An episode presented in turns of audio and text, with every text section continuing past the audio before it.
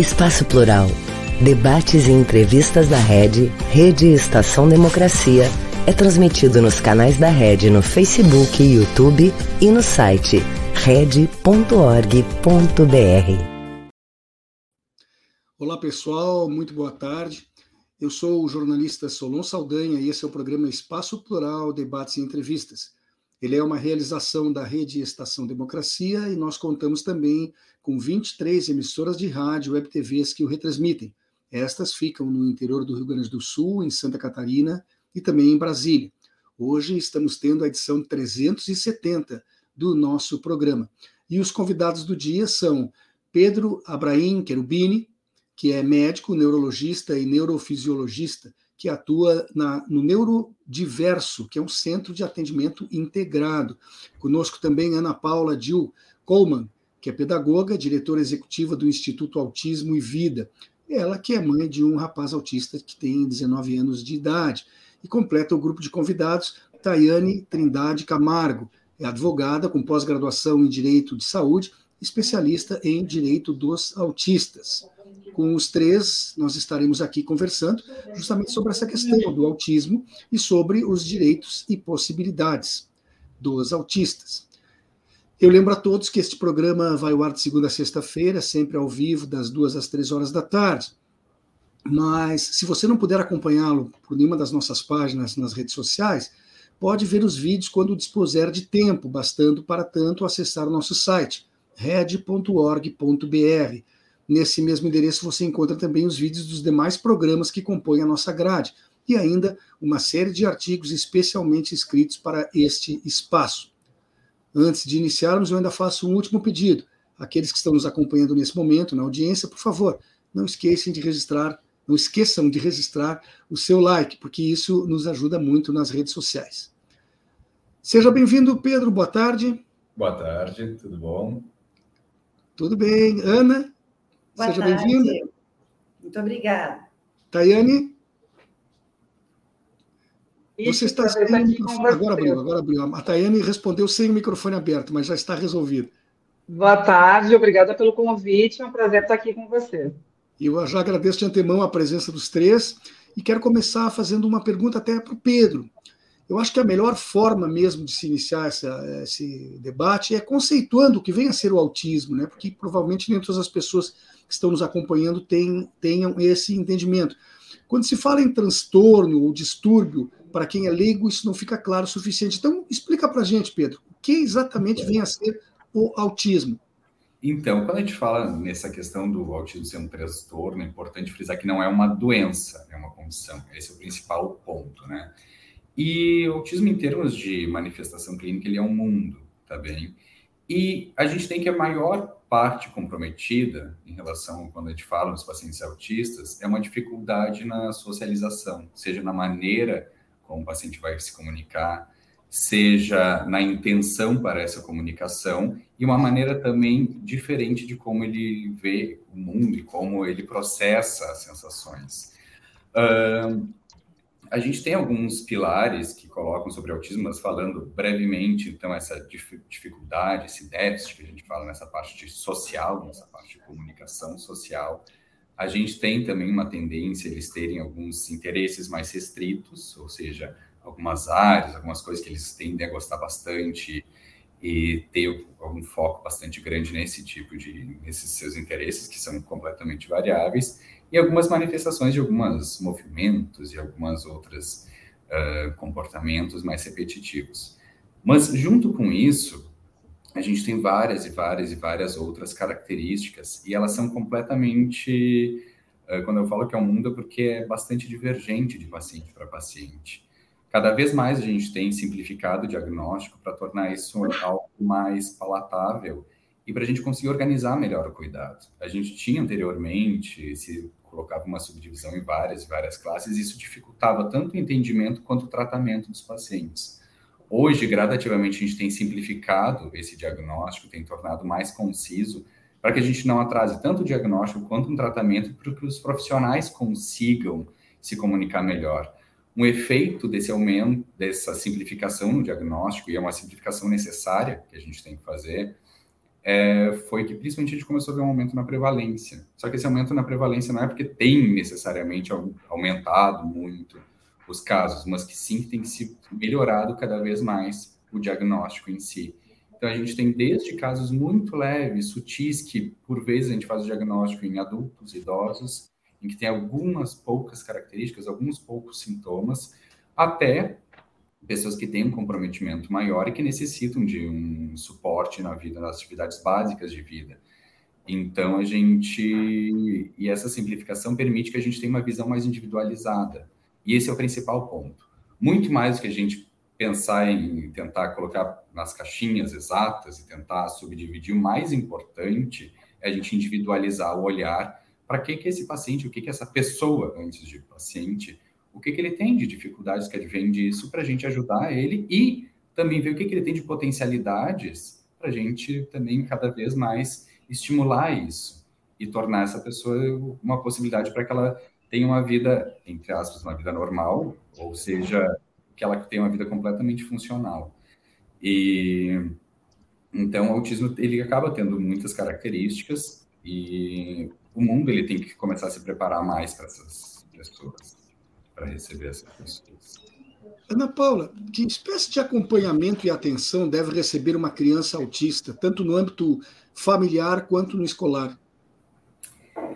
Uh, bom, o autismo uh, ele é realmente permeado por desafios, né? E possibilidades. Então, uh, primeiramente, é importante que a assistência profissional que essa família receba seja qualificada e que as informações uh, sejam as mais didáticas possíveis, porque para um familiar leigo é muito difícil a compreensão de todas as necessidades, né?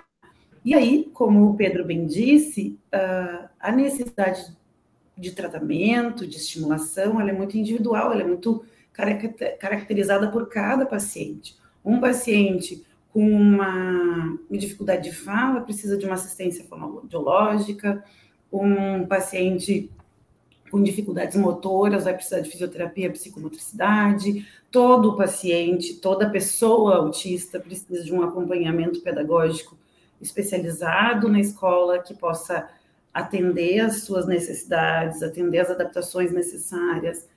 Uh, enfim, é necessário realmente um mundo de adaptações, né? Uma série de adaptações para que essa pessoa tenha sua dignidade respeitada, suas habilidades potencializadas e os seus desafios minimizados, né? Mas isso é muito importante, cada vez mais importante, que a gente enxergue o indivíduo, que a gente perceba o indivíduo e as suas necessidades únicas, né? Claro que essa essa equipe que assiste, esses profissionais da educação, eles precisam estar preparados. A gente precisa, hoje, o mais importante é que a gente tire tudo que está na teoria ainda para a prática. Né? A gente sabe muito sobre, sobre autismo hoje, a gente sabe bastante, a informação ela é difundida em diferentes meios, mas a gente precisa muito tornar uh, isso efetivo na prática, né? Então, tanto na educação, quanto na assistência multidisciplinar, quanto na linha de direitos, esse eu acho que é o principal desafio das famílias hoje. E a pessoa precisa de amparo,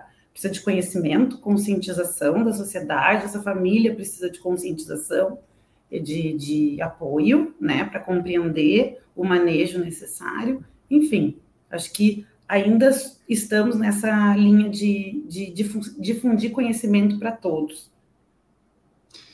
É, quando na, na, tua apresentação, há instantes atrás, Tayane, eu li que você é especialista em direito de autistas. Então, eu me sinto direcionado a fazer essa pergunta, né?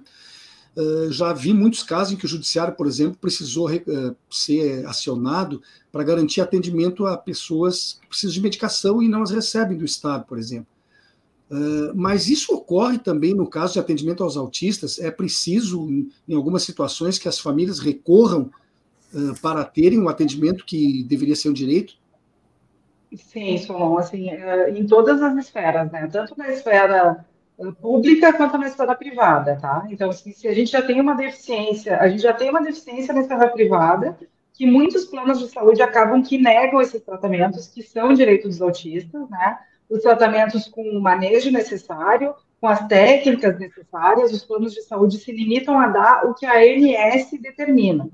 E assim, a ANS costuma, na regulamentação da ANS, o que está contemplado são poucas terapias, né? não, não são todas as necessárias. Geralmente, o psiquiatra, o neuro, o neuropediatra, indica uma gama de terapias, que a gente chama de terapias multidisciplinares, porque pega várias especialidades, né? Ah, e os planos de saúde costumam negar esses tratamentos, porque são uns tratamentos que os planos entendem que são extremamente caros, mas que são necessários para essas pessoas. Então, tu tenta imaginar que se na esfera privada isso é difícil, na esfera pública isso é quase impossível. Então, assim, pelo SUS, a única forma que essas famílias têm de ter esse atendimento é se socorrendo do judiciário, porque na rede pública não se consegue essas, essas intervenções tão necessárias para essas pessoas. Pedro, há, pouquinho você tocou de uma forma breve de que o autismo tem graduações, né? É um transtorno que tem diferentes graus de severidade. Aliás, eu, por exemplo, que acompanho bastante futebol, já ouvi falar que até o Messi tem uma, um certo grau leve de autismo, né? Uh, tu podes dar alguns exemplos dessa graduação, de, de, níveis que sejam assim, um nível mais leve, um nível mais severo, como é que são e o que, é que os diferencia? Sim, uh, o principal diferenciação é a necessidade de suporte e também a deficiência intelectual que acompanha. Porque isso às vezes se confunde muito. O autista não necessariamente tem uma deficiência intelectual. Isso não, não quer se dizer. Então, a gente até tem vários casos que acontece que a pessoa tem uma inteligência normal ou até acima da média. Existem vários casos com pacientes que têm uma inteligência acima da média e por isso não se considera como se fosse autista, o que é errado, né? Uh, a gente tem graduação, são três níveis que a gente coloca leve, moderado ou grave, mas eu particularmente eu prefiro o entendimento mais como graus, eu prefiro o entendimento como se fosse uma linha, um contínuo, porque a gente tem desde o paciente que tem um quadro muito discreto, com alguns sintomas que não fecha para o transtorno de espectro autista completo, porém ele tem o que a gente chama de traços. Todos nós podemos ter algum traço autista, todas as pessoas têm algum sintoma, isso, isso é normal.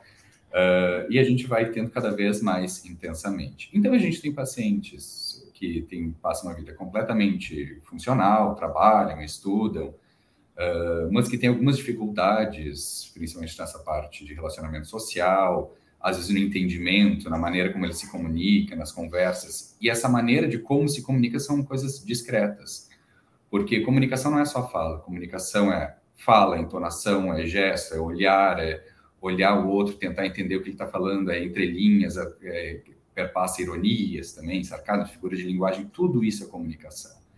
Então, coisas mais sutis, o autista que tem autismo leve vai ter essas dificuldades, só que ele vai se usando da sua inteligência, da parte racional, para suprir essas dificuldades. Algumas coisas que para nós é um processo subconsciente, eles trazem para um processo consciente e racional.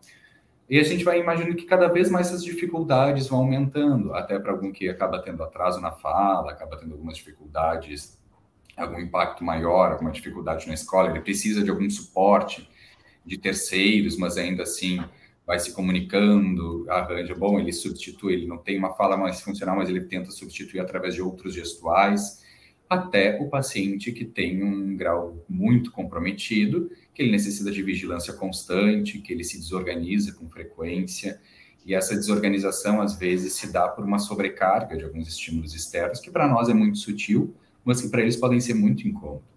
Uh, abrindo parênteses, o nosso cérebro ele é, um, ele é bastante econômico, e ele precisa ser econômico, e ele está o tempo todo filtrando o que, que a gente recebe de informações. Então, tanto estímulos externos, seja auditivo, seja tátil, como, por exemplo, a gente não está o tempo todo sentindo as nossas vestimentas, a gente esquece que a gente está gente não tem essa informação tátil, porque a gente não precisa disso. Um autista tem, o cérebro ele tem mais dificuldade em fazer essa seleção. Então, por vezes, um pequeno estímulo pode causar uma desorganização muito grande, como, por exemplo, às vezes o barulho de um ar-condicionado pode ser um barulho muito intenso que sobrecarrega. Então, essa graduação, por mais que se coloque como uma graduação, eu prefiro enxergar ela como uma linha, um contínuo, desde alguém que só tem alguns traços até aquele que, é que tem um impacto em todas as esferas da sua vida, e esse impacto em todas as esferas é desde a parte de comunicação, mas também atividades básicas de vida, como vestuário, tomar banho. Então, desde esses atos mais simples. e que acaba também perpassando e tendo também uma deficiência intelectual, uma dificuldade global na, na inteligência né? e na maneira de adquirir habilidades de vida diária e todas as vidas, atividades que a gente tem relacionadas à nossa vida. Ana Paula, uh, o dia 2 de abril ele foi instituído como sendo o Dia Mundial de Conscientização sobre o Autismo. Aqui no Brasil, o que de concreto é feito nesta ocasião, nessa data? E qual a importância que ela tem, na tua opinião, para que a sociedade, enfim, adquira uma percepção melhor desta realidade? Então, uh, a, a, o dia de conscientização, né, ele acontece no mundo inteiro. Aqui no Brasil não é diferente, né? São diferentes ações que elas uh, não acontecem apenas no dia 2 de abril, mas durante o mês de abril, e que tem a finalidade principal de conscientizar a sociedade mesmo sobre características, necessidades. Ainda a principal barreira uh, para a pessoa autista, para a pessoa com autismo e para seus familiares, são as atitudes dos outros, é a barreira atitudinal. Então, essa movimentação toda para difundir informação, conscientizar e sensibilizar a sociedade, ela tem a finalidade de quebrar essas barreiras atitudinais que ainda acontecem, né? Então, aqui em Porto Alegre, a gente teve uh, o evento que o Autismo em Vida já organiza há mais de 11 anos na, no Parque da Redenção. A gente reuniu, foi, foi um evento muito bonito novamente, pois foi o primeiro que efetivamente pôde contar com um público tranquilo pós-pandemia. Covid. É. A gente teve uh, um grupo muito expressivo de participantes, né? Um número expressivo de participantes. E ali nós temos, né, os familiares, as pessoas autistas, diferentes níveis de acometimento, ocupando um espaço que às vezes é muito difícil, às vezes só acontece nestes eventos organizados pela sociedade civil, né? São, na maioria das vezes, organizados pelas representações de sociedade civil, né, as instituições, assim como Autismo e Vida, né, que representam as famílias, e, e aí quem está ali no parque pode participar também, pode ver, pode perceber, pode uh, receber informação. Além disso, palestras, uh, reportagens como essa acabam acontecendo em maior número, uh, eventos uh, não só de lazer, mas eventos que debatem né, a inclusão, a inclusão educacional, essa necessidade toda. Ontem, por exemplo, eu me deparei num shopping com um banheiro para pessoa com deficiência, né? O autismo desde 2012, pessoa com autismo é considerada pessoa com deficiência para fins legais, né? Uh, com a porta trancada, chaveada, né? Então, assim, é a barreira atitudinal falando alto, né? A gente precisa romper isso, a gente precisa perceber que a pessoa tem a necessidade de ir ao banheiro rapidamente, como toda outra, como todas as outras pessoas, né? Como qualquer pessoa, e a gente não pode encontrar essa barreira atitudinal de ter que pregar uma chave para ir a um banheiro público. Então, assim, isso é só um exemplo, né? A gente não pode uh, uh, nos dias de hoje, com tanta informação que circula acerca do autismo das necessidades da pessoa autista, ainda encontrar escolas com negativa de vaga, escola com dificuldade de manejo, né? Uh, enfim, essa, essa intenção do dia 2 de abril, né? Que na verdade é um marco, mas que a gente faz atitudes, a gente tem uh, eventos durante todo o ano, né? Conscientizar, sensibilizar, né? Tornar visível aquilo que ainda pode ser invisível para quem não conheça, principalmente as necessidades. Tayane, pra, pra, eu, realmente eu, eu custo a entender isso. Uh, para que serve um banheiro uh, de portas fechadas? Isso aí também não é uma ilegalidade? Quer dizer, uh, esse pessoal, pelo que eu sinto, só colocou lá o banheiro porque foi obrigado a colocar, mas não que queira que ele seja usado. Né? Essa espécie de barreiras, assim, você se depara muitas vezes com informações desse tipo, que nem acabou nos, de nos dizer agora aqui a Ana Paula? Com certeza, Solon. Ah, assim, ontem, para vocês terem uma ideia, eu atendi uma, uma jovem adulta, né, uh, autista, que passou numa vaga PCD num concurso e ela foi impedida de assumir porque a deficiência dela, no caso, né, não é visível. Então, assim, na verdade, as empresas muitas vezes elas querem cumprir a cota PCD, mas tem que ser algo que esteja aparente para a sociedade. Então, tem que ser um cadeirante, tem que ser uma pessoa com deficiência visual, tem que ser uma pessoa com DAO, que é para aquela empresa mostrar para a sociedade de que ela está cumprindo a cota PCD. E, na verdade, a gente tem inúmeras deficiências, né? E o autismo é uma delas. E como o doutor Pedro estava falando, tem pessoas uh, que não têm isso de uma forma tão explícita, que não tem um grau tão elevado e que muitas vezes elas, elas têm a vida cotidiana, levam a sua rotina, mas que elas têm esse diagnóstico. E com base no diagnóstico, elas têm todos os direitos que todas as outras pessoas têm, desde que elas foram incluídas na lei em 2012. É, então, assim, ó, essas coisas, uh, todos os dias, são, essas afrontas, essas lutas são diárias, né, Ana e Pedro, assim, ó, há pouquíssimo tempo a gente conseguiu que fossem incluídos nas, uh, nas placas de atendimento preferencial o símbolo do autismo. E ainda hoje a gente vê todos os dias uma mãe que entra numa fila com uma criança autista tendo que explicar o porquê que ela está, ela está fazendo uso daquela vaga especial, daquela, daquele atendimento preferencial. Então, eu, eu sempre digo nas minhas palestras, né, Solon, eu digo assim, tem coisas que, o, o, o que, que o autista tem que ter, a família autista tem que ter sempre, né? Uma é ter conhecimento dos seus direitos, porque conhecimento é poder, Quanto mais as pessoas conhecem os seus direitos e as, e, a, e as coisas às quais elas devem reivindicar, uh, melhor são as chances dela conseguir alcançar essas reivindicações, né? Então, assim, o que, eu sempre digo nas palestras é que a pessoa tem que ter conhecimento, um bom advogado e uma mãe barraqueira, porque eu sempre digo, a mãe tem que estar sempre junto para, no caso, falando das crianças, né? Uhum. Mas, assim, tem que estar sempre junto a alguém, tem que sempre ter alguém para levantar a bandeira e dizer, não, isso, isso é o justo, isso é o certo, isso é o devido. Então, assim, nós não estamos pedindo um favor para a sociedade em nos atender, nós não estamos pedindo um favor para ter uma vaga especial. Não, isso é um dever, é um dever da sociedade, é um dever ter um banheiro com acesso, ter um banheiro que não precisa da chave, uma mãe não ter que se explicar o tempo todo, um autista não ter que entrar em juízo para dizer assim, sim, eu sou PCD e eu tenho direito a essa vaga, eu passei nesse concurso. Né? Então, assim, isso é, isso é, é, é dioturnamente que a gente passa por isso. Mas esse caso desse exemplo que foi citado agora, Tayane, obviamente cabe recurso, né? Porque a pessoa sim, não pode sim. ser parada se ela está atendendo todas as exigências, sei lá, do edital, de, o, o fim da, da abertura claro. da vaga. Não, claro, Solon, nesse caso específico, inclusive, ela procurou o nosso escritório, né?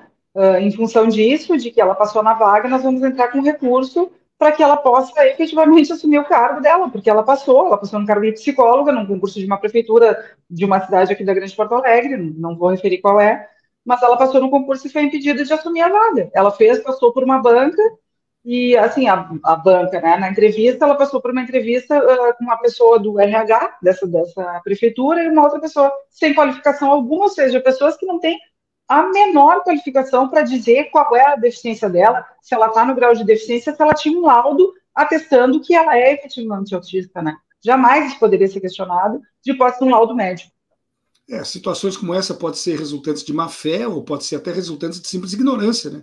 As pessoas Mas é que não... tem a questão que eu estava falando, tu entende, assim, muitas vezes as, a, os órgãos públicos, né, e as empresas privadas, como elas têm uh, o dever legal de, de ter essa cota de PCDs, o que, que acontece? As empresas querem mostrar. Então, assim, tanto que a gente vai no caixa do supermercado. O PCD é colocado no quê? Como empacotador do supermercado, né? Ele não é, ele não vai para um cargo uh, melhor, mesmo que ele tenha a capacidade de ocupar um cargo melhor, porque ele tem que estar na frente, ele tem que estar ali mostrando que aquela empresa é inclusiva, que aquela empresa está cumprindo a lei, né? Então é isso que eles fazem. Tem que ser, tem que ser uma deficiência que seja aparente para qualquer pessoa que vai ver. As empresas elas se preocupam em mostrar para as pessoas que estão cumprindo a lei e não efetivamente em cumprir a lei, não efetivamente em fazer a inclusão dessas pessoas. É, isso me lembra um pouco aquelas pessoas que só fazem caridade quando estão sendo vistas. E né? filmam, tem que botar no Instagram, né? Não vale se não botar no Instagram. Se, se botar no Instagram ou se tiver uma boa prova testemunhal, ela é caridosa. Isso, isso. É tipo é, isso. Pedro, Apenas complementando. Desculpa, você uh, ia falar? Sim, que apenas complementando, e essas são dificuldades diárias em todas as esferas, independente da idade. Uhum. Uh, e são coisas que fazem muita diferença. A gente tem, diariamente, tem problemas com algumas escolas, a gente tem escolas muito inclusivas, escolas que fazem um tratamento em conjunto com a gente, que a gente consegue combinar e que estão interessados, os profissionais, em saber como podem ajudar essas pessoas. Por outro lado, a gente tem também escolas que a gente manda o laudo, se coloca à disposição para discutir o caso, se coloca à disposição para orientar os profissionais e não se consegue, porque, como de novo, como o Tayane disse, como não é algo às vezes muito aparente, e principalmente quando há uma inteligência normal, E há uma dificuldade desses pacientes em, inclusive, expressar suas próprias emoções e até entender suas próprias emoções. Por vezes, por mais que a gente coloque, eles passam completamente é, é batidos e é uma dificuldade diária, uma luta diária, um sofrimento diário para esses pacientes.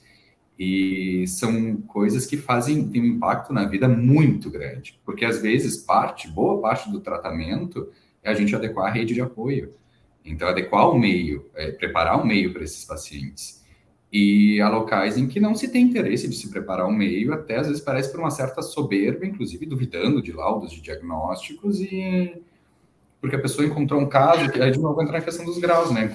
Acho que o autismo é apenas aquele grau muito elevado, enquanto que os casos leves, a gente tem uma, tipo, uma luta diária. E a gente costuma colocar, né? Se a gente conhece uma pessoa com autismo, a gente conhece uma pessoa com autismo. Então, assim, cada pessoa tem suas características. Um professor que teve contato com uma, um aluno, ele não pode querer aplicar as mesmas coisas. Claro que as características são comuns e é óbvio que quanto mais nós conhecemos as características, maior são as nossas opções de manejo e o nosso entendimento sobre a necessidade de adequação de manejo.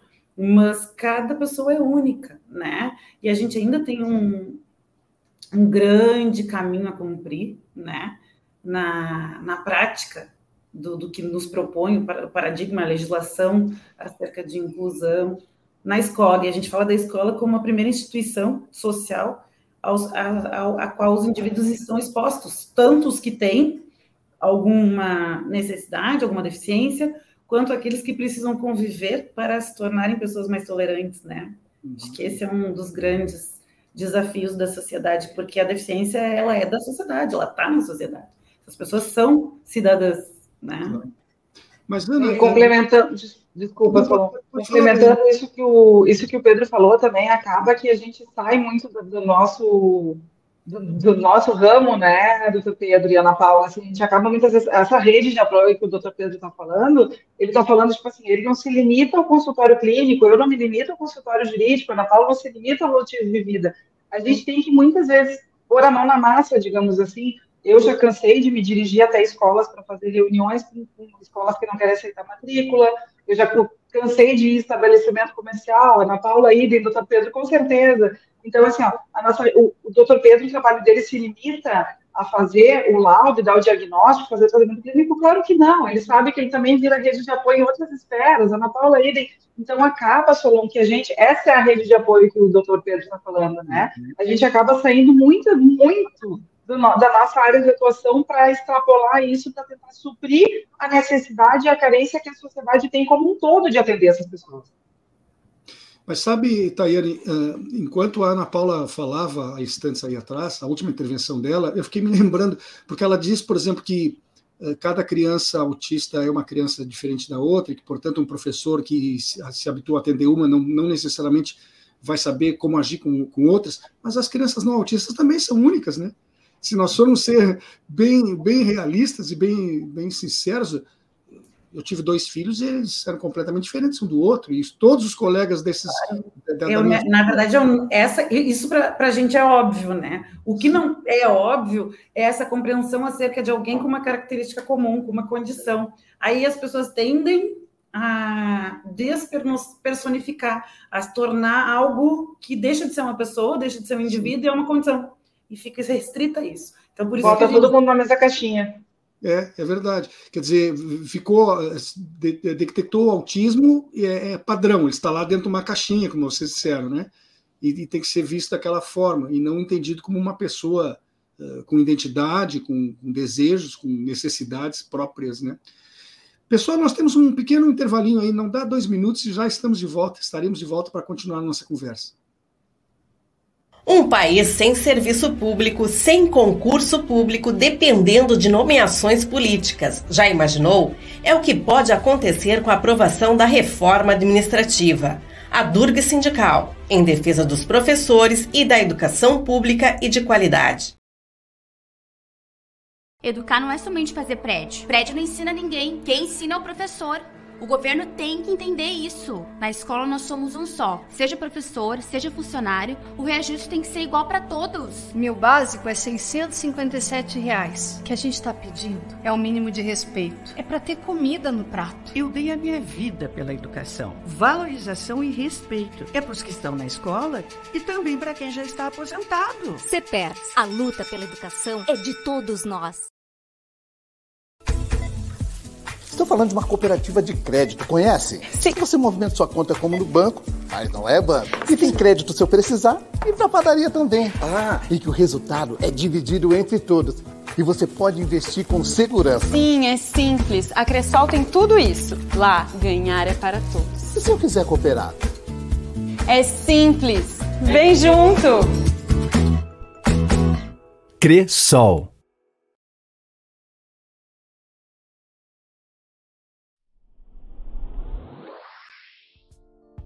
Você sabia que a Durga Sindical tem parceria com a Cressol? Uma instituição financeira para atender especialmente você, filiado filiada. Conheça os benefícios de investir onde você é sócio da sua cooperativa e todos crescem juntos. Lute coopere por um novo sistema financeiro. Para fazer parte, acesse nossas redes sociais e informativos da semana. Aproveite!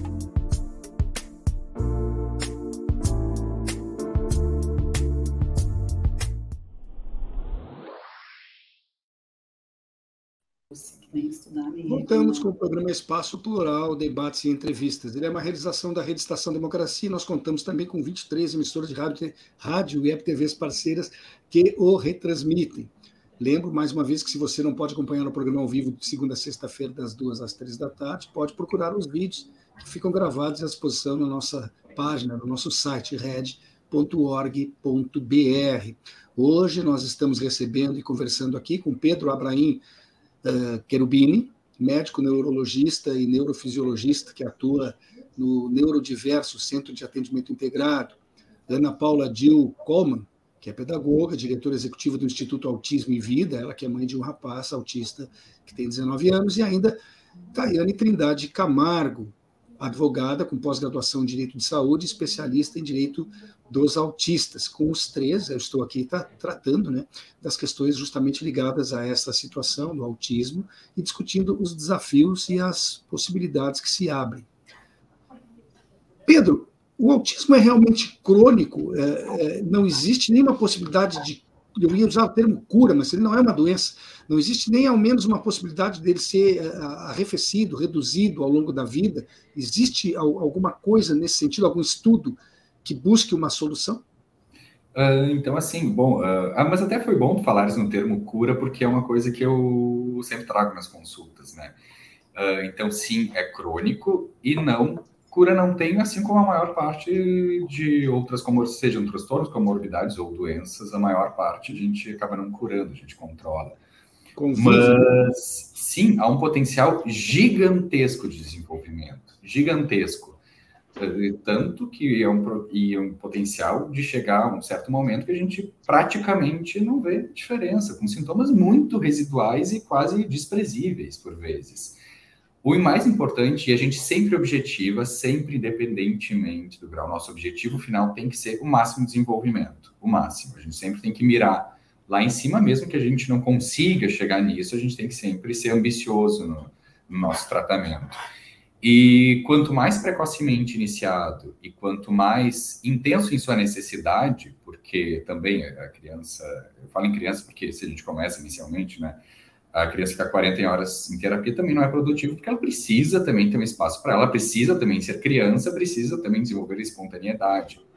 Mas quanto mais precoce, quanto mais intenso em sua necessidade, melhores os resultados. Isso não significa que um diagnóstico tardio ou que um tratamento tardio não vai funcionar. Não, também é importante. E a gente tem que muito individualizar, sempre cuidado, não é receita de bolo, então a mesma coisa não funciona para todos a gente acaba eh, tendo, às vezes, algumas práticas que acabam que funcionam muito bem, mas que são consideradas como a única coisa que funciona. E não, a gente tem que individualizar e analisar de maneira longitudinal, ver o que, que está funcionando, o que, que está sendo melhor para cada paciente, para cada indivíduo, e aos poucos, a gente traçando um plano terapêutico e evoluindo esse plano terapêutico conforme o paciente evolui. Ele pode ter momentos em que ele flutua, ele pode ter momentos de melhora, piora, isso é normal, isso faz parte do quadro. Mas a gente tem que estar sempre atento, individualizando e adaptando, seja as terapias, os manejos, a educação para a família é muito importante e educação para a própria rede de apoio. Então, sim, o potencial de desenvolvimento individual é gigantesco, é gigantesco. E o que se precisa é se tratar e se olhar com atenção. Porque a gente passou muitos anos uh, com até a própria medicina entendendo muito pouco, muito mal, e dentro da própria neurologia. O conhecimento que a gente tem melhor é o desenvolvimento dos últimos anos. Então, até no período que, que eu estava na faculdade, a visão que se tinha dentro da universidade era completamente diferente. Uh, então, e completamente muito nessa linha de quase não tem o que fazer. Não, a gente tem muito o que fazer. Não é porque a gente não vai dar um remédio que funcione, que trate que nem a gente vai usar para um antibiótico para curar uma infecção, que não funciona. Mas assim como a grande parte das doenças neurológicas, eu falo em doenças, porque aí sim, como até a gente falando em pacientes idosos, por exemplo, seja AVC, seja Parkinson, boa parte do tratamento passa pela reabilitação. Então, a reabilitação e tratamento multidisciplinar são fundamentais no autismo, mas também em muitas, muitas, muitas outras condições da medicina. E a gente muitas vezes acaba é, reduzindo a importância disso nos meios de, de, comunicação, seja até os meios de comunicação médicos, se valoriza por muitas vezes mais as medicações, que, óbvio, tem o seu papel, mas o tratamento multidisciplinar tem um papel tão grande e eu, particularmente, acho que até maior, no geral. Eu quero fazer agora uma pergunta que vai valer para os três, porque gostaria de ouvir justamente o, os, os, pontos de vista.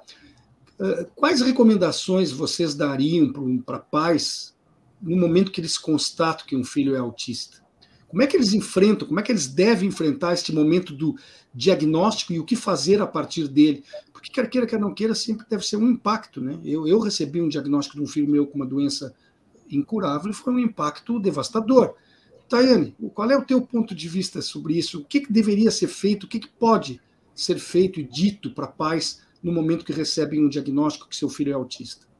Num primeiro momento, eu acho que é o acolhimento. Né? Eu acho que o acolhimento é, é primordial, assim, e o acolhimento vem uh, tanto do, da parte médica, parte clínica, da, é, ter conhecimento das coisas. Eu acho assim, que no primeiro, primeiro momento é não aceitar não.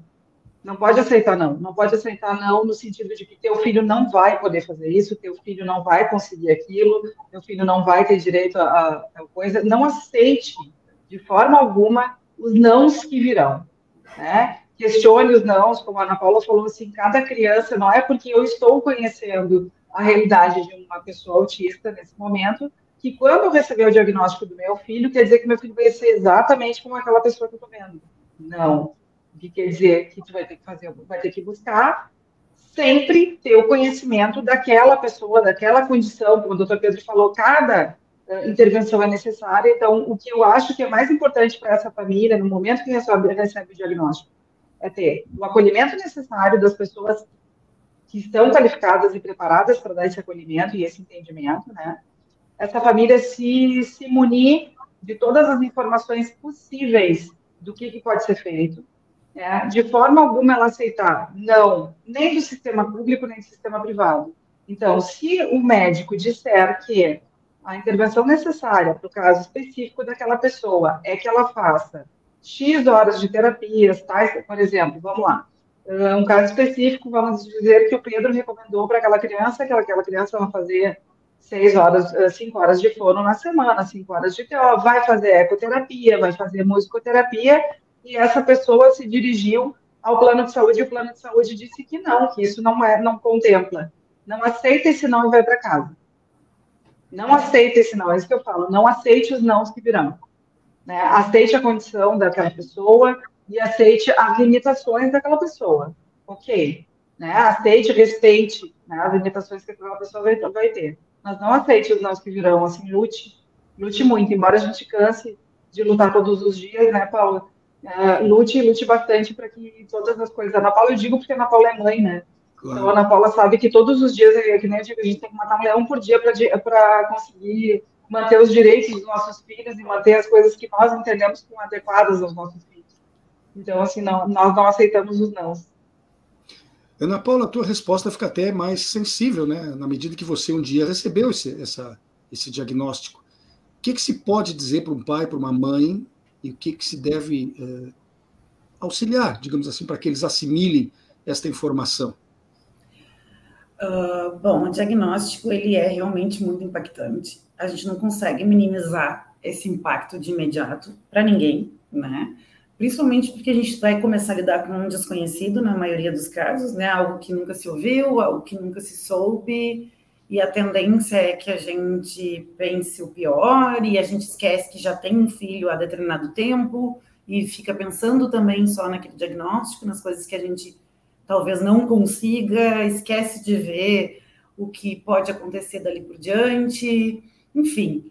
Uh, e ele não é e, e, o luto ele é variável para cada família, para cada pessoa, mas ele é muito intenso e ele pode ser muito longo. A gente até acha às vezes que saiu dele, mas demora muito. Hoje, né? Meu filho tem uh, 12 anos de diagnóstico, é um diagnóstico considerado tardio, mas já são 12 anos de diagnóstico. Eu posso dizer que eu vi muito tempo esse luto, o luto vai, vai, se, vai se modificando, vai tomando outra forma.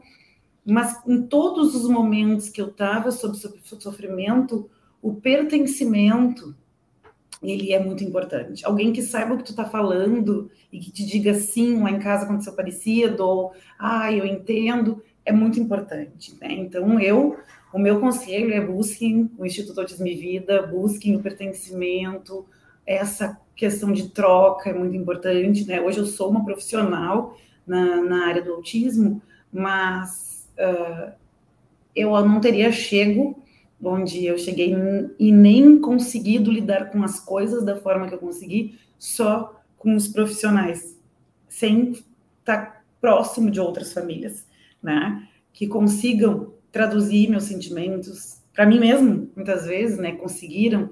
Então, e hoje, né, ao longo desses 12 anos, eu também diria assim, Uh, acredite, vai passar aquele momento de dor, aquele momento de luta. Os desafios não passam, os desafios se modificam, né? Por isso que a gente precisa estar sempre aprendendo e, e cercado, né, dessa rede de apoio que foi citada aqui. Uh, mas as coisas também, eu brinco há muito tempo que o autismo vida é uma montanha russa, as coisas se modificam, os, os, os desafios se modificam, mas a gente tem um looping ali que vai acontecendo em diferentes momentos e que mas nessa montanha russa a gente também se diverte muito, a gente também é muito feliz. Então eu acho que é difícil de acreditar isso quando a gente está recebendo um diagnóstico, né? E a gente está lidando com ele. Mas eu digo, pode acreditar. Mas assim, pertencimento é fator imprescindível. A gente precisa sentir que a gente não está sozinho. Né? Nós somos pessoas de vida em comunidade, em comunhão, então a gente precisa acreditar que não está sozinho. Isso faz bastante diferença. Pedro, e você, que como médico às vezes tem que informar esse, esse diagnóstico, como uh, fazer isso? Esse é o meu, é o meu dia a dia. Mas a gente tem dois cenários. Existem os, os pais que, ou até, e isso acontece na verdade bastante também com adultos, que estão que o diagnóstico é quase um alívio pelo entendimento, a pessoa, nessa linha que a Ana falou do pertencimento a pessoa se entende, as coisas começam a fazer sentido. Porque muitas vezes elas eram colocadas como, ah, não, é estranho, é... eles acabam levando na vida toda, um, toda uma gama de estigmas e uma gama de dificuldades que elas acabam se entendendo como indivíduos.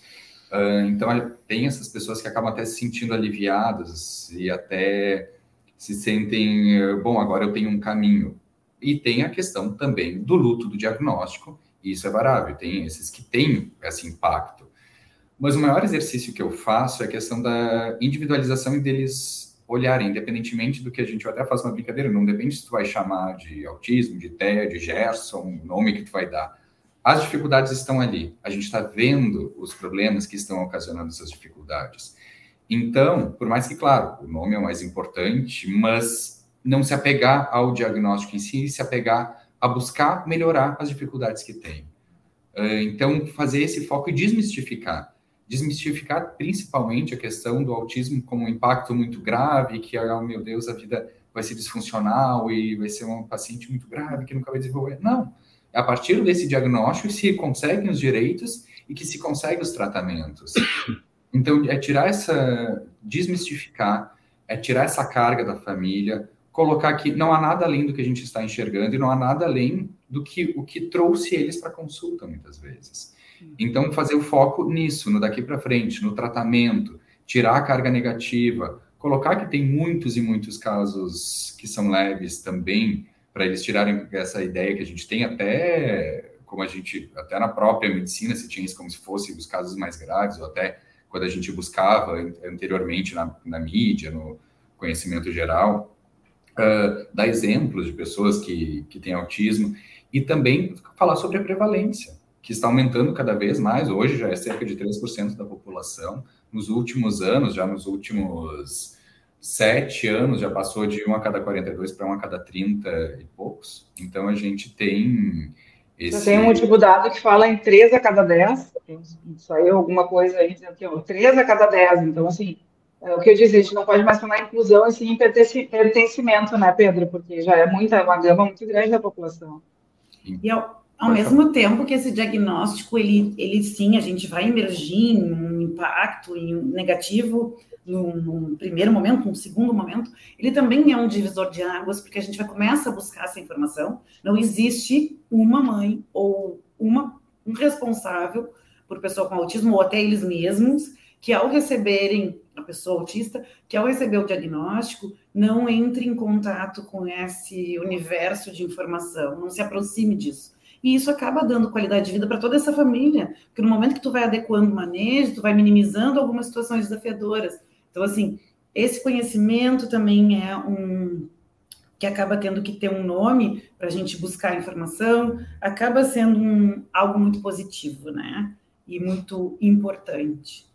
E, e também nessa mesma linha, a gente, e por outro lado, a gente ficar com receio, nós, como profissionais ficar com receio de dar o diagnóstico, acabar atrasando o diagnóstico, o impacto é muito mais negativo, porque se atrasam as terapias. Então, a gente tem eh, alguns pacientes que vão atrasando, atrasando, atrasando, e as famílias estão vendo que tem alguma coisa diferente, mas não se sentem respaldadas, não se sentem validadas muitas vezes, e muitas e muitas e muitas vezes não são validadas. E, infelizmente, eh, assim como muitas questões, se a família é pobre, principalmente se a família é preta, esse diagnóstico vai se atrasar muito mais. E a gente tem dados, até se, se a família é de baixa renda e preta, o diagnóstico tem um atraso de sete anos. A subnotificação é muito grande também, né? né? Então, o impacto desse atraso, o impacto dessa falta de validação é, é, é demais para a família. E muitas vezes se coloca a responsabilidade dos pais, como se faltasse os pais estimularem. Não, tu não está cuidando do teu filho direito. Não é isso. É, dependendo da sensibilidade do profissional que traz essa portador desta notícia, a gente tem um caminho diferente, né?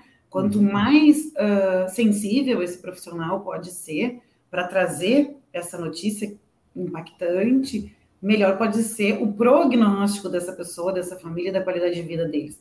Né? Porque faz muita diferença o quanto tu vai acreditar, o quanto tu vai sensibilizar, o quanto tu vai educar essa família no momento de uma consulta, no momento de uma intervenção, para ela lidar com aquilo que é dificuldade no dia a dia, né? E é, é as famílias são muito fortes. É, o diagnóstico é impactante, mas em sua maioria, lógico que são características individuais, as famílias são muito fortes e muito atuantes. Tanto que esse movimento todo por informação, por conscientização, que fez toda essa mudança, ele partiu da, das representações de, de uhum. pais, né? Então, acho que, assim, a gente caminhou muito. Eu, eu pude acompanhar, são só 12 anos, mas é uma vida, é uma linha de tempo muito bem preenchida nesses 12 anos que eu pude acompanhar, convivendo com autismo, né? convivo há 19, lógico, a pessoa nasce com autismo, mas que eu tenho conhecimento que eu convivo com autismo. Eu acho que é muito importante a gente seguir unindo forças também, né? Para conseguir fazer essa sociedade diferente, e aí a gente vai também conseguir que esse impacto seja diferente. Porque se a gente tem uma coisa muito mais natural acerca da pessoa com deficiência, a gente também vai receber com um pouquinho mais de naturalidade, porque acaba ficando, né, natural. Hoje eu nem percebo, as coisas não se separam, as coisas não se difundem. O manejo, eu não fico pensando, ah, vou fazer um manejo. Não, o manejo é automático, as coisas acontecem de uma forma automática. Então, assim, não é para sempre que a gente fica. Claro. Tayane, eh, nós não temos aqui nessa bancada, por exemplo, um psicólogo ou uma psicóloga, mas esse profissional me parece ser primordial no tratamento, não apenas da criança, como também dos seus familiares, até por essas razões agora que, que a Ana Paula, o Pedro, até você mesmo levantaram. Essa não é uma das pautas que tu, de vez em quando, precisa defender e buscar, a assessoria psicológica, porque duvido que planos de saúde façam isso com facilidade, né? Não, eles não fazem, e o que é pior, né, Solon? A maioria das vezes, assim, uh, os profissionais que estão conveniados ali, o plano de saúde, muitas vezes não tem a qualificação necessária, né, para fazer, porque tu tem que ter uma especialização em, em transtorno do espectro autista, né? Não basta ser psicólogo, né, não desmerecendo os psicólogos, mas assim, não basta ele ser psicólogo, ele não está habilitado para fazer o tratamento necessário para aquela pessoa que tem autismo. Então, assim, a pessoa precisa ser qualificada em transtorno do espectro autista. Né? E essa é a minha briga diária com os planos de saúde, porque eles fornecem, sim, eles vão dizer, sim, a gente tem psicólogo na rede credenciada. No SUS, vão dizer, sim, a gente tem psicólogo no SUS, que tem uma fila gigantesca, mas não são as pessoas qualificadas. Então, a nossa briga é justamente para que sejam as pessoas com certificados necessários, com as técnicas que o doutor Pedro, ao, os outros neurologistas entendam que são necessárias naquele caso concreto. Né? Então, assim, e tem várias outras especialidades, né, Solon? Tipo assim, a, a psicopedagogo agora não tem mais nenhum plano que dê. Então, assim, psicopedagogia é fundamental, né? A pedagogia é fundamental no manejo dessa criança, no tratamento multidisciplinar. A pedagogia, eu não consigo imaginar como que vai se fazer a condução desse tratamento sem uma, uma, uma pedagoga fazendo essa, essa condução. Então, assim, é, é, uma briga diária. Então, assim, todos os dias, é, eu, eu atendo, assim, uma média de, de de três a quatro pessoas uh, novas no dia, né? Eu tenho dentro do escritório hoje mais de 300 casos, né? De, de casos que eu digo processos em andamento de famílias autistas, né? E atendo todos os dias de três a quatro pessoas novas em busca de informação, porque tem esses direitos negados todos os dias. Pedro, uh, conta para a gente o que vem a ser o Neurodiverso Centro de Atendimento Integrado. Onde é que ele está instalado e que espécie de, de serviços ele oferece? Então, uh, esse é um centro que foi a concretização de um sonho, uh, um projeto meu, do Paulo, que é um psiquiatra, Paulo Fontes Neto, excelente, ele também da infância e adolescência, o Caribe também está conosco. A Ana Paula também nos ajuda bastante. E a gente teve esse projeto por a gente trabalhar em locais que atendiam autistas, inclusive tanto a gente trabalhou no SUS quanto no meio privado, a gente tem uma desconexão entre as diversas terapias e principalmente os profissionais médicos. Muitas vezes os pacientes eles ficam fazem terapia em lugares diferentes, não se tem um diálogo constante, a gente a conversa que a gente tem entre os profissionais acaba sendo via laudos, via cartas, e isso é muito pouco porque o paciente precisa. E então a gente fez, resolveu eh, montar esse local para que a gente tivesse os atendimentos médicos, neurológicos psiquiátricos, inclusive com atendimentos em conjunto, mas também com as terapias. Então, seja fisioterapia, fonoterapia, aba, nutrição, psicopedagoga, psicomotricista, musicoterapeuta. Então, toda uma gama de profissionais que trabalham em conjunto com os médicos e com diálogo constante e também para a gente poder ter uma organização melhor do cuidado e para a gente conseguir fazer esse tratamento que a gente diz uh, não só multidisciplinar, mas transdisciplinar, em que há uma constante troca entre os profissionais, em que a gente consiga elaborar e individualizar cada vez mais os planos terapêuticos. Uh, a gente está em Porto Alegre, a gente fica na Rua Chile, 56, no bairro Rio Branco, e a gente atende todas as faixas etárias, por mais que a gente tenha um foco especial no autismo, nosso foco, antes do que autismo, é esse foco no tratamento transdisciplinar. Então, a gente atende desde crianças autistas até idosos com, seja demência, seja Parkinson, mas para fazer essa visão mais individualizada e programando o tratamento transdisciplinar. E Ana Paula, o Instituto Autismo e Vida, conta para mim também o que, que ele faz, onde é que ele fica, por que, que foi criado, enfim, conta para a gente isso. Então, o Instituto Autismo e Vida ele tem mais de 12 anos de atuação, né? Ele foi fundado por um grupo de pais que percebia a necessidade de informar a sociedade sobre características do autismo, sobre as necessidades, defesa de direitos, enfim, coisa que quando o autismo estava se tornando algo difundido e comentado, nasceu o Autismo e Vida como a primeira instituição de Porto Alegre, né? Hoje a gente encontra outras instituições. Nós não temos sede própria, o nosso trabalho é itinerante, a gente vai onde a necessidade está um dos nossos. Uh, uma das nossas atuações muito frequentes são palestras gratuitas, voluntárias, em escolas ou qualquer outro lugar, instituição onde a gente é convidado a palestrar, né? Uh, as escolas realmente elas solicitam em maior número esse trabalho que a gente faz, uh, onde a gente leva informação, uma informação que ainda não chegou de uma forma bem coesa na escola e no profissional de educação, que é importantíssimo, né? Para esse trabalho, para essa rede de apoio, para esse ganho, para essas conquistas e principalmente para esse respeito. A gente também atua nos conselhos municipal e estadual da pessoa com deficiência. Então, mais uma vez, na defesa de direitos. Uh, rotineiramente somos convocados para projetos de lei, para debates cerca de projetos de lei. Participamos ativamente da criação da Lei Gaúcha pro, do, Autismo acolhimento às famílias, nós temos um canal de bate-papo, ele funciona hoje online, já funcionava online e presencial. Hoje, uh, para facilitar, ele funciona uh, muito mais pelo online, onde pais nos contatam via WhatsApp, nos solicitam um horário e a gente convoca os nossos voluntários para estarem ali, seja o assunto que for, que traz ou a família, ou o profissional, ou um amigo, enfim, quem precisar de uma conversa sobre autismo, a gente está ali atendendo. E a disseminação de conhecimento, nós temos mensalmente um encontro Manrigs, que nós chamamos de reunião de pais, familiares, eh, profissionais e amigos da pessoa autista, e hoje eh, cada vez mais pessoas autistas participando, eh, onde nós convocamos, convidamos para participar diferentes profissionais, especialistas, uh, que trazem a cada mês um tema diferente, importante, que seja uh, anseio comum dessas famílias. E também temos, após esse encontro que funciona na forma de palestras, um momento de troca entre as famílias que a gente chama de abraço, né? Aquele momento que a gente é um grupo de troca e de apoio, que, que acontece no mesmo, no mesmo sábado, logo após as palestras. Né? A gente retomou ano passado com força, e aí nas redes sociais todo mundo pode acompanhar a parte desse Autismo e Vida no Instagram, Autismo e Vida RS, onde a gente faz essas convocações para esses eventos e também informa nossas outras possibilidades de atuação. Uh, Tayane, eu, eu queria terminar te fazendo uma pergunta, não sei nem se tu consegue um pedido, nem sei se tu tens como responder isso. E, claro, vamos respeitar os limites éticos, profissionais, etc. Não precisa revelar nome nem dar detalhes.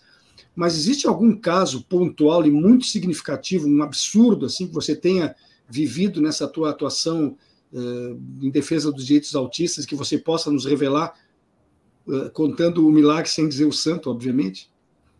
Eu não, eu, eu, claro, sem dizer os nomes, assim, eu posso, não vou infringir a ética falando, né? Mas, assim, eu recebo todos os dias, né, Solon? Como eu te disse, esse caso que eu atendi ontem de uma, de uma autista adulta, né, com 27 anos, que foi impedida de, de, de efetivamente tomar posse em função de, do, do quadro dela, e todos os dias, assim, a, a função das escolas que se dizem inclusivas, né, Solon? Todas as escolas se dizem inclusivas, e no momento de fazer a efetiva inclusão, a inclusão se, se limita a uma sala de recurso, a retirar essa criança de sala de aula, a segregar essa criança do convívio das outras crianças. Então, assim, eu não tenho nenhum caso que eu te diga assim, ah, esse caso em específico foi o que mais me, me chocou, assim, porque eu me choco todos os dias, eu ainda não perdi a minha, a minha capacidade, eu ainda não fiquei calejada. Quando eu acho que eu estou calejada, eu, eu tomo um outro tombo, sabe? Eu tomei, essa semana, lembrei de um caso, dessa semana, um menino de 10 anos, tá, que está sendo, ele é negro, ele é autista, ele tem uh, ah, TDAH, ele tem uns 4 ou 5 CIDs, e ele está sofrendo racismo na escola, e ele com uma gilete está tentando arrancar a pele dele, para ele ficar branco. Então, Nossa. assim, não passa. Ele tentou, ele tentou, subiu no terceiro andar, tentou se jogar no terceiro andar, ele levou faca para a escola já, porque ele tem 10 aanos. Ele com 10 anos já tentou se matar, em face do preconceito que ele sofre por ser preto, pobre e deficiente. Então, assim, esse. Eu, digo, eu chorei muito com essa mãe, assim, quando eu acho que eu tô calejada, eu já vejo que eu não tô. Mas é impossível ficar calejado numa situação como essa, né? não, não, eu não, eu não consigo. esse é um caso que demanda uma ação imediata e extrema, né? Não dá para se esperar que aconteça algo irreversível para que essa criança seja atendida. É, é chega a ser vergonhoso não haver Sim. atendimento para uma criança num estado como esse. Uhum. Sim. Fico feliz de saber a que você. A realidade de muitas famílias não é romântica. Hoje a gente tem essa a gente consegue difundir o conhecimento de forma que as pessoas tendem a se sensibilizar e a se familiarizar de uma forma muito didática, mas a gente ainda tem muita crueldade, a gente ainda dói muito, uh, e dói não no sentido de que a família não está aceitando ou está vivendo um luto, mas dói da, pela forma que a sociedade uh, lida com todas as necessidades e com todas as, as implicações acerca disso, né? Tem uma parte que não é nada romântica, tem uma parte que normalmente não vai para lugar nenhum e ela é muito doída. A gente precisa também não falar sobre isso única e exclusivamente para chocar, mas sim para resolver essas questões. Isso é nosso compromisso, é nosso compromisso profissional, é nosso compromisso de cidadão e é nosso compromisso humano. A gente precisa resgatar a humanidade. Né? Isso não pode acontecer. Isso não pode acontecer com esse menino, com essa mãe, com essa família, e também não pode acontecer com esses outros meninos que convivem com ele. Né? A gente não é. pode formar essas pessoas. Essas pessoas é, sob pena, é, como eu disse, né, eu pedi intervenção do, do, da, Secretaria de Educação, eu disse, sob pena dele ser a próxima manchete de jornal de uma criança que cometeu um atentado numa escola, eu disse, ou, ou se tomar uma providência nesse momento, ou a gente vai ser conivente com qualquer situação que acontecer daqui para frente, né? E a visão romantizada do autismo, Solon, Ana Paula e o Pedro devem concordar comigo, é só na televisão, porque a, a, realidade dessas pessoas não tem nada a ver com o que a gente vê nos filmes tipo Rayman, Good Doctor e etc e tal. A realidade é, é muito cruel com essas famílias e com essas pessoas. Gente, o nosso tempo se foi. Eu quero agradecer aqui muito, muito mesmo a presença de vocês. Eu acho que de alguma forma a gente contribuiu para que se propague aí conhecimento, isso é muito importante. Espero que em outras oportunidades a gente volte a conversar uh, sobre esse tema ou qualquer outro correlato aí, no sentido que se puder ajudar, com certeza a rede estará a, a, abraçada nesta causa.